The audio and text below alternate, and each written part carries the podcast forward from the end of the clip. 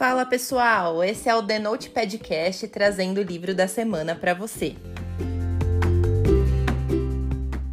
O livro dessa semana é o Você Não É o Homem da Minha Vida, da Alexandra Potter.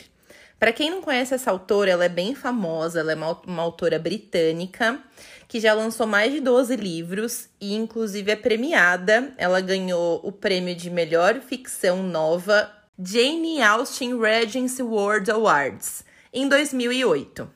Ela é muito, muito boa, a leitura flui muito bem, não é uma leitura densa, é divertida, é agradável. Tem momentos que você dá muita risada, ela é muito boa em trazer esses momentos pra gente. E eu gostei muito, muito, muito do livro.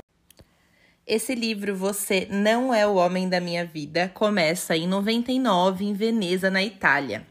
Lucy é o nome da protagonista. Ela está em um intercâmbio da faculdade de artes e conhece o Nate. Eles ficam juntos e apaixonados durante todo o intercâmbio. E durante um dos passeios que eles fazem por lá, o casal conhece um vendedor de artesanato que conta para eles sobre uma lenda local que diz que os casais que se beijam ao pôr do sol, sob a ponte dos suspiros, enquanto badalam os sinos da igreja, ficam juntos para sempre ela não acredita tanto assim nessa história, mas ela acaba fazendo, né? Porque ah, já tá ali, né? Por que não?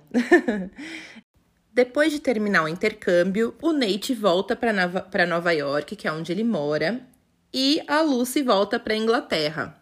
Dez anos se passam na história e eles acabam se afastando. O Nate se casa com outra pessoa, enfim, eles se afastam.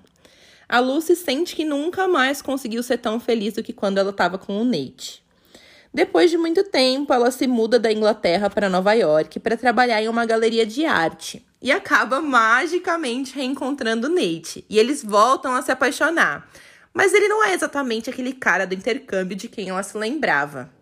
Aí é que começa a desenrolar a história do livro. A Lucy é uma personagem super forte, não é sonsa, porque eu já vi muitas personagens principais que nunca se tocam do que tá acontecendo e ela não é assim. É, é muito bem construída a personagem, você acaba adorando ela. O livro é muito agradável de ler, de verdade, divertido, com uma leve pitadinha de magia para deixar tudo mais interessante. Eu li o livro super rápido e não teve nenhuma parte em que eu travei, eu fiquei revirando os olhos. Eu amei a autora e eu super indico.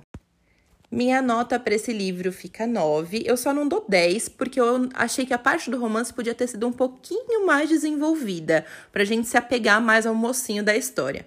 Mas eu super indico mesmo assim, é um livro muito, muito bacana. Eu super quero ler mais livros da autora porque ela é muito boa. Eu li o livro na versão digital. O preço dele no Kindle é R$ 40,41, mas ele está disponível no Kindle Unlimited, então vale a pena se você for assinante. Agora vem a parte com spoiler. E se você não quiser saber sobre os detalhes específicos do livro, é melhor a gente dar tchau por aqui. Depois que você lê, volta aqui e me conta o que você achou.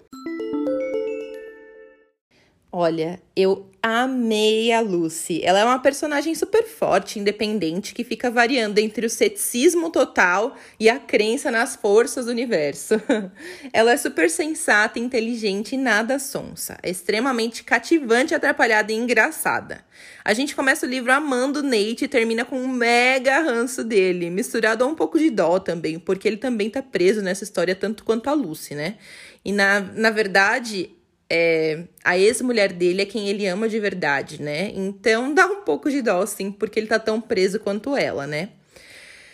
Eu só não dei 10 para esse livro porque eu senti falta de mais cenas de romance real da Lucy com o Adam, para que a gente entendesse 100% o motivo da Lucy viajar para outro continente e tentar desfazer a magia da lenda, tudo por causa dele. Não que seja totalmente incoerente essa parte, não é, tá? Não é isso que eu quero dizer ou que a gente se sinta perdido, assim, né, sobre os motivos da protagonista. Porque realmente é importante ela desatar esse laço com o Nate, independente de ter outra pessoa na jogada ou não, né? É, mas algumas vezes durante o livro ela fala que ela queria desfazer a magia da lenda por causa do Adam. Então eu queria ter tido um pouco mais de tempo lendo sobre a história dos dois para justificar tudo isso. Na minha opinião, faltou só um pouquinho mesmo do romance entre a Lucy e o Adam, e eu acho que a autora podia ter dedicado um pouquinho mais de tempo do livro para construir a história deles. O Adam é muito fofo, divertido e agradável. Eu acho que ele super combinou com a Lucy. Eu amei o livro. E eu super indico, a autora é super boa, a leitura é realmente muito leve e agradável e pretendo ler mais livros dela.